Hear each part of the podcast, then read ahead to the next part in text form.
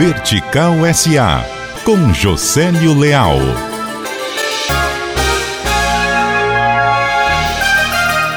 O presidente do Tribunal Superior do Trabalho, TST, o ministro João Batista Brito Pereira, vem a Fortaleza esta semana para encerrar o Congresso Luso Brasileiro de Direito do Trabalho. Ele estará na sexta-feira, no final da tarde. A rigor, a reforma trabalhista brasileira veio para diminuir a demanda da Justiça do Trabalho, uma demanda exagerada.